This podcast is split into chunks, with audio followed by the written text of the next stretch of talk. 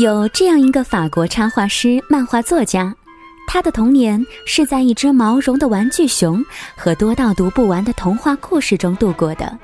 他滑稽幽默、可爱有趣、天马行空、出其不意。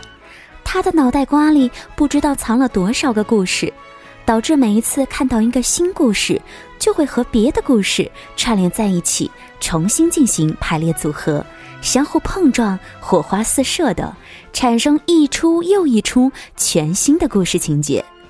这个作家呢，就是曾经多次获得漫画奖的埃米尔·布拉沃。那么这次他又给我们带来什么样新的故事呢？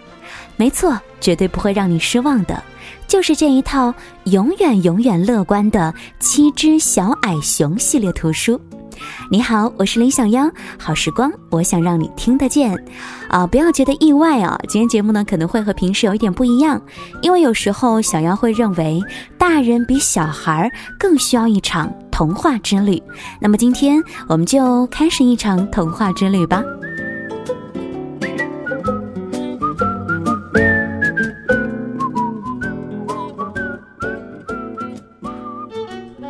永远永远永远乐观的七只小矮熊，这一套书呢是以七只小矮熊为主角，创造了一系列发生在森林深处的神奇新故事。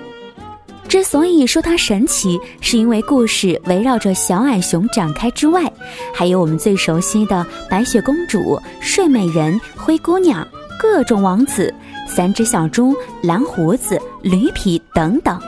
这些经典的形象陆续来打乱了小矮熊原本平静的生活，睡美人成了麻烦无比的女巨人，白雪公主也分不清楚自己到底是公主还是女佣，还有穿着保暖靴的猫，穿着保暖帽的小红帽等等等等。在看这一套书的时候呢，我每一本都喜欢，但是最能引起我极大兴趣的就是这一本永远永远永远乐观的七只小矮熊，三个公主和三个王子。因为呢，这三个公主和三个王子让我们实在是太熟悉了。应该每一个小朋友小时候啊，都可能听过白雪公主啊、睡美人呐，还有灰姑娘这样的一些故事，所以这本书一下子就能让你进入到角色当中。白雪公主被赶入森林之后，来到了七只小矮熊家里寻求帮助。她说：“求求你们收留我吧，让我干什么都行。”小矮熊说：“家务活会干吗？”白雪公主一听，有点不大高兴了，骄傲地说：“我可是位公主呢，是一个要嫁给王子的人啊！”你们竟然让我干家务活！小矮熊们一听，决定派一位兄弟出发，为白雪公主寻找王子。于是，小矮熊长途跋涉的为公主找王子，途中遇到了一只蓝色的鸟。蓝鸟一听，他要寻找王子，赶忙告知：“我就是一个被仙女教母施了魔法的王子啊！”小矮熊不相信他，继续往前走。这时候，他看到的了一座城堡，里面灯火通明，欢歌笑语，还有阵阵音乐声传来。小矮熊心想：原来城堡中在举行舞会呢，这里一定会有王子的。小矮熊走到城堡里面一看，果不其然，舞厅中央，王子殿下正与一位公主翩翩起舞呢。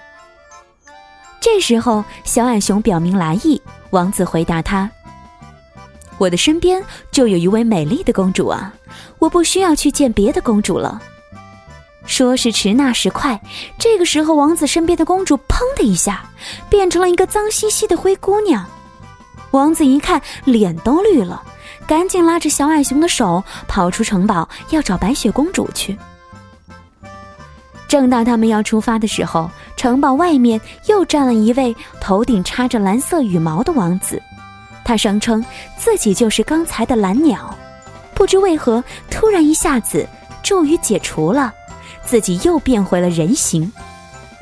两位王子还为了谁才是真正配得上王子称号而大吵大闹呢。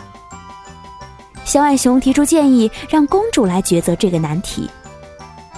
两个王子走着走着，突然路上遇到一个长相极其丑陋的人，他也自称是被仙女教母施了魔法的王子，需要被一个姑娘亲一下才可以恢复。另外两个王子不断的在嘲笑他：“你这么丑，哪来的姑娘愿意亲你啊？”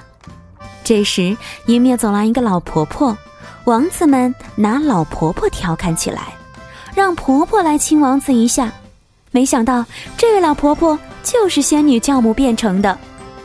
仙女教母训斥了三个王子一番，并告诉他们，丑陋的王子需要一百年之后才能恢复。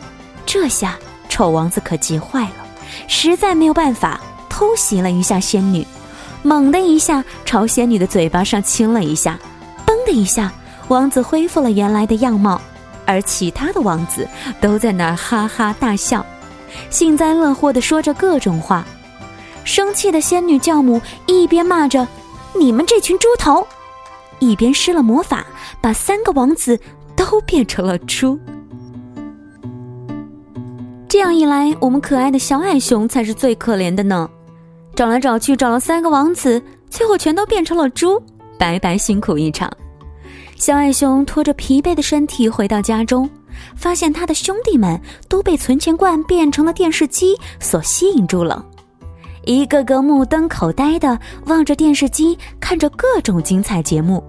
与此同时，我们可怜的白雪公主已经变得大家都不认识了，因为她拿着卷发卷卷起头发，穿着破旧的衣裙，一脸疲惫的干起了家务活，做起了七只小矮熊的女佣。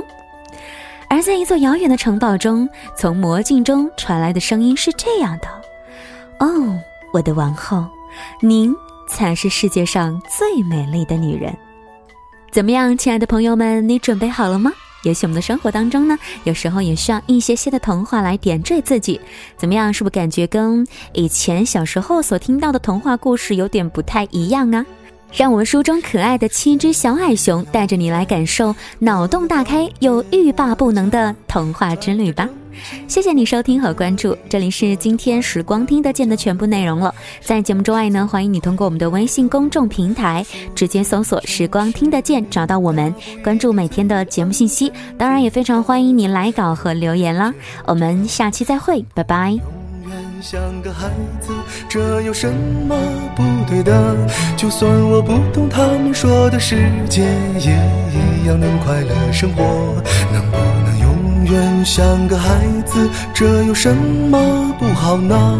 也许我也习惯不停跌倒，也学会爬起来奔跑。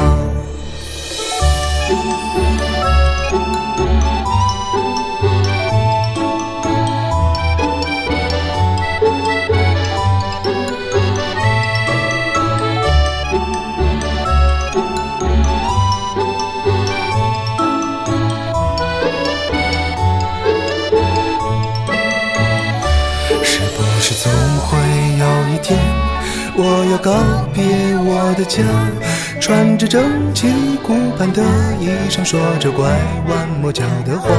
是不是总会有条路属于最真实的你？它不一定最安全、最好走。我要一直仰着头，能不能永远像个孩子？这有什么不对的？就算我不懂他们说的世界，也一样。能快乐生活，像个孩子？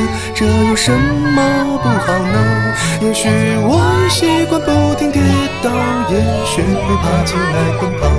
能不能永远像个孩子？这有什么不对的？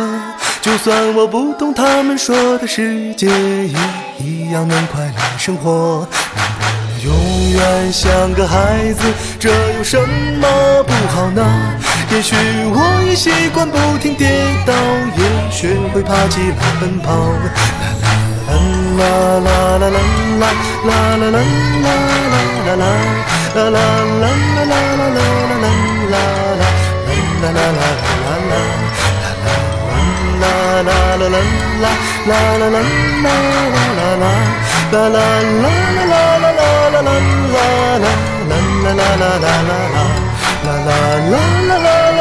la la la la la la la la la. la